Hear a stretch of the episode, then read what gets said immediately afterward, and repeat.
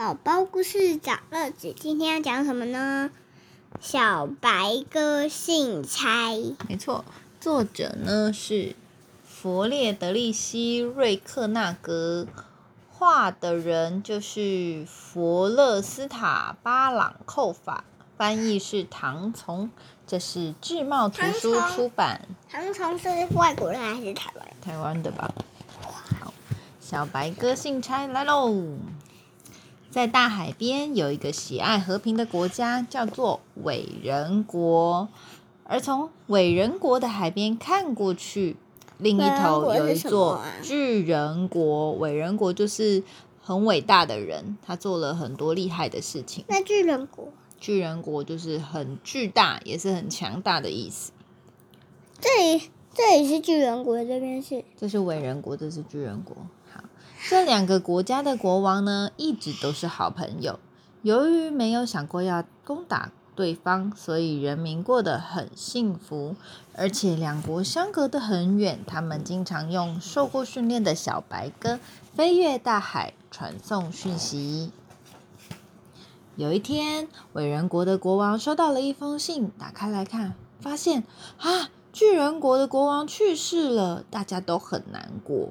可是还有更坏的消息哦，就是他们的新国王，他们新国王刚上任，年轻气盛，嗯，非常的傲慢。他说：“我命令你们改掉伟人国的名字，因为只有我们巨人国才是最伟大的国家。而且你们七天内要答应我，否则我就派军登陆你们的海岸，攻打你们。喜欢打仗吗？”对呀，大家都不喜欢。然后呢，就伟人国的国王赶快召集全国最聪明的人一起想办法。大家都想，哈，怎么可以这样子随便攻打我们？我们也出兵攻打他们。可是有人说，国王啊，不要找他们麻烦啦，哎，不要惹他们生气，给自己找麻烦。可是最后呢，有一个很聪明的智者，他说，国王啊。就算我们改名叫做小人国，我们还是一样幸福快乐啊！所以国王就觉得，嘿，有道理哦，只要幸福快乐，叫什么名字都没关系。于是呢，他就写信回信，然后找了一只小白鸽，跟他讲说：“小白鸽啊，你必须要七天之内飞达到巨人国哦，不然啊，我们就会打仗呢！加油，加油！”所以大家的人都一直会。就大家都知道这只小白鸽要身负伟大的责任，非常重要的责任，对不对？嗯。然后大家都说小白鸽加油加油！小白鸽知道自己的任务非常的重要，所以他非常努力，一直飞，一直飞，一直飞。呵，他心里想说：“我一定要卯足全力。”于是第一天呢，他在他只在中途当中稍微停留，吃点东西。而且为了躲避野兽的攻击，他还停在一棵树上休息。所以第二天，他也赶快再继续朝着大海前进。想不到吹起了狂风，唰唰啪啦！想不到暴风雨来了。小白鸽它赶快继续的飞，可是暴风雨的这个雨就像冰雹一样，一直落下来，像石头一直打，一直打。他痛到掉到海里面，可是这时候小白鸽也是不敢随便的休息，它只在一棵树上停留了一下。暴风雨过去，小白鸽醒来，哇！它停的那个枯木把它飘得好远呐，呃，这不是往巨人国的方向，我还得飞一整天才可以来得及呢。于是他抵达巨人国的海岸边的时候，发现怎么有这么多。的士兵，难道他们真的要攻打我们伟人国了吗？这时候，小白鸽的心里很着急，他赶快飞。他刚刚只是抵达海岸嘛，他现在又赶快飞，飞过整座山头。他觉得又冷又饿，而且山顶好冷哦，他都有积雪，他很怕睡在上面会冻死，所以他必须完成任务，赶快拍着翅膀，一直飞，一直飞，一直飞。他飞了一整天都没有休息，这时候看到了一条河流，哦，有水！他赶快往下飞，要喝一口水的时候，昏倒在草地上。这时候呢，有一对牧童兄妹解救了他，啊，赶快救救他！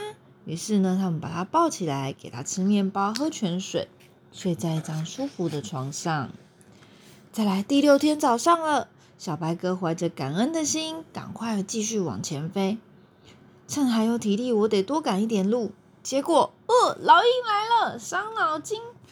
一只大老鹰俯冲而下，伸出锐利的爪子，差点就要抓到它了。小白鸽转身逃开，躲进树林里。可是它的肩膀受伤了。但是它能够停下来休息疗伤吗？不行，已经第六天了，它得继续加油。唉！小白鸽想说：“好险呐，差点成了老鹰的点心。”小猫这时候又冒出了凶恶的猎人，快快快！那边有一只鸽子。猎人拿起弓箭，准备要朝它射过去的时候，小白鸽又躲了过去，好紧张哦。小白鸽又钻进树林里面，他说：“啊，不行，我现在连害怕的时间都没有了。”这时候，他继续飞，继续飞，啊，终于到了第七天的黄昏，抵达了巨人国的王宫。